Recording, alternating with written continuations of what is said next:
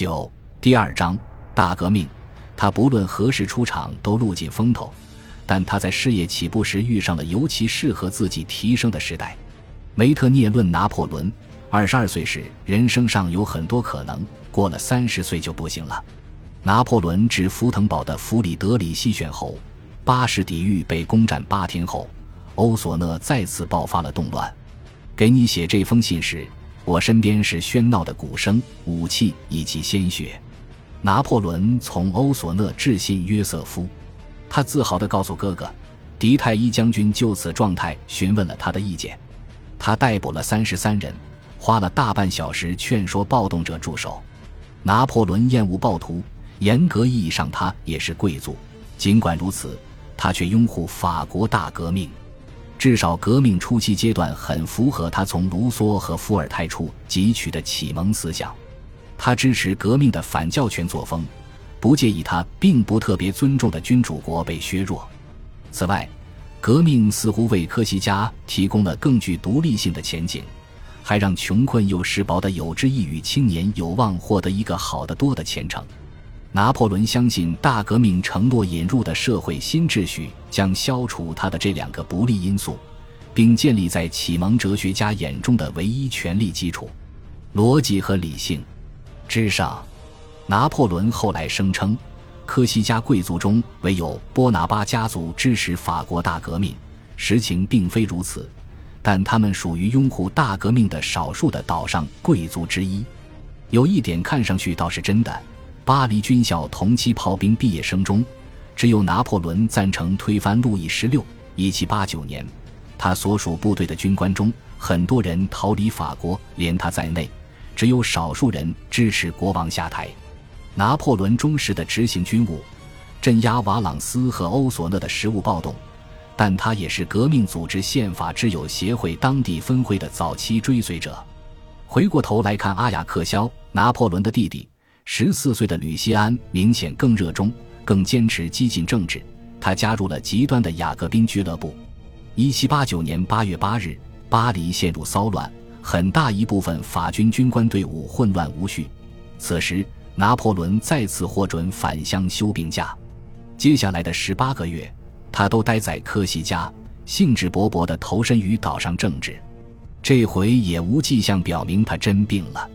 博斯维尔的《科西嘉记》描述了当地城市九个行政区和大量基督教教区群的政治分歧。总督权力以首府科尔特为基，受到制约。城镇之间、乡村之间、宗族之间有敌对传统。岛民深深依恋天主教会和流放中的保利。拿破仑正是热情地踏入了这个漩涡。此后四年。他关心科西嘉政治远胜自己的法军军官生涯，在约瑟夫和吕西安的支持下，拿破仑一返回科西嘉就号召岛民拥护革命事业，升起新的三色旗，佩戴新的三色帽徽，并且建立爱国者革命俱乐部，组织科西嘉志愿兵团。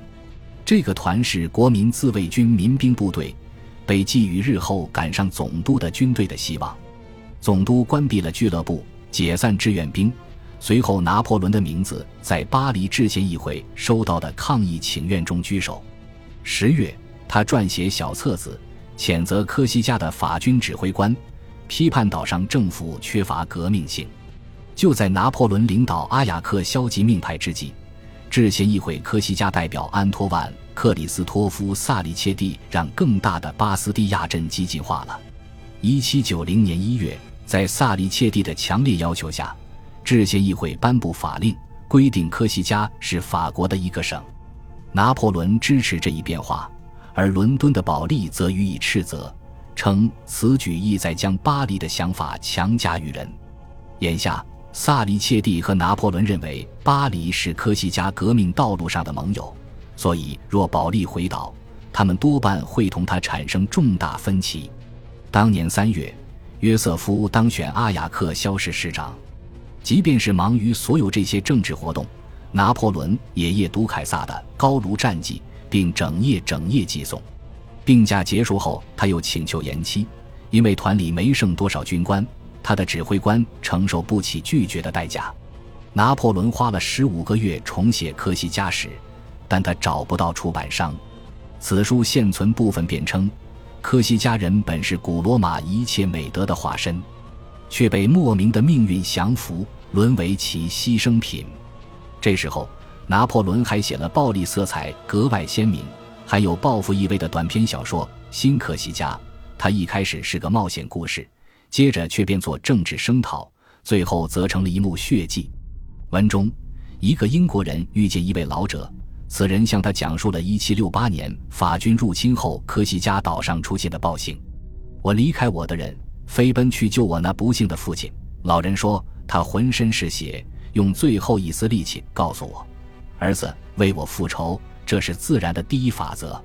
若别无选择。”就像我一样赴死，但永远不要向法国人屈服。老汉回忆道：“他找到母亲的遗体，他被人强暴，赤身裸体，伤痕累累，摆着最下流的姿势。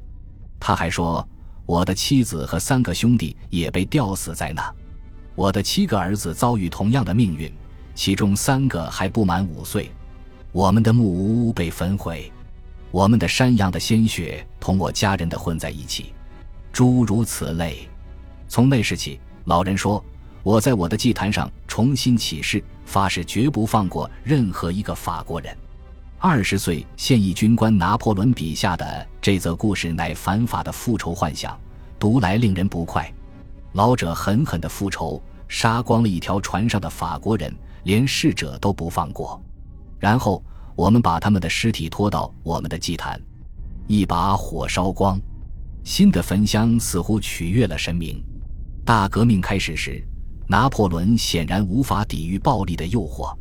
1770年，颇具影响力的启蒙思想家雷纳尔教士匿名首次出版《欧洲人在东西印度群岛殖民和贸易的哲学与政治史》。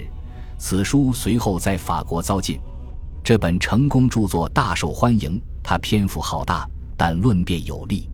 雷纳尔教士被迫流亡了好几年，但1787年他受邀回国。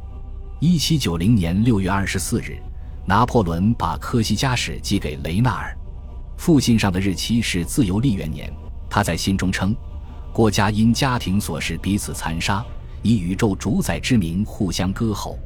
他们热爱奇迹，心怀畏惧，狡诈贪婪的教士利用这一点影响他们的想象力。”他对雷纳尔说的这番话同样夸张。我急于接受这份取悦我对祖国之爱的工作，然后羞愧不悦，深受束缚。他模仿博斯维尔和卢梭对科西嘉荣耀的理想化描写，补充道：“我高兴地发现，我的祖国是罗马自由仅存遗迹的庇护所，我的民族是家徒后人，这令宇宙蒙羞。”他说：“喜好争吵的科西嘉人是争取罗马自由的斗士马尔库斯·波尔基乌斯家徒的真正后代。”这种观点与其说是有益的历史见解，不如说是拿破仑对古典世界的浪漫执念。他还把书稿寄给昔日他在布列讷的导师迪皮伊神父。迪皮伊建议他完全重写，不过少有作者会乐意接受这种意见。一七九零年七月十二日。制宪议会通过《宗教人员民事组织法》，将教会纳入政府管辖，并废除修道会组织。《宗教人员民事组织法》要求教士对国家起事效忠宪法，这导致第一等级分裂为宣誓派和拒宣誓派。次年三月，教皇庇护六世批评这一规定，对基督教的普遍敌意，特别是对罗马天主教的仇恨，鼓舞了很多革命者。一七九三年十一月，巴黎圣母院已然改为理性崇拜专用地。六个月后，雅各宾派领袖马克西米连·罗伯斯庇尔颁行法令，建立泛神性的至上崇拜。数万名贵族被剥夺财产，他们被迫流落他乡，成为国外流亡者。此外，成千上万的教士也离开了法国。拿破仑写了本小册子支持。宗教人员民事组织法，其内容有足够的煽动性，以至于小册子出版后不久，有一回拿破仑和约瑟夫在阿雅克肖偶遇宗教游行，结果险些被处以死刑。强盗特伦塔科斯特救了他们。拿破仑当上第一执政后，给了他恰当的回报。1790年7月，65岁的保利返回科西嘉，此时他已被流放了二十二年。拿破仑和约瑟夫都是欢迎保利归来的阿雅克肖接待委员会的成员。保利立刻被一致推举为科西嘉代理总督，并当选科西嘉议会议长及新成立的国民自卫军司令。尽管拿破仑明显渴求保利的赞许，后者却是波拿巴家的小伙子们为通敌者之后，只花了一点点功夫保持他们的忠诚。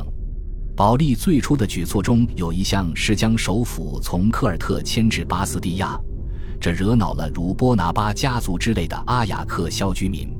根据当地传说，拿破仑与保利同游蓬泰诺沃战场时指责后者的布阵，这令保利大为光火。在启蒙运动晚期的数十年中，保利是欧洲进步人士尊敬的人物，波拿巴一族愿意不遗余力的迎合他。感谢您的收听，喜欢别忘了订阅加关注，主页有更多精彩内容。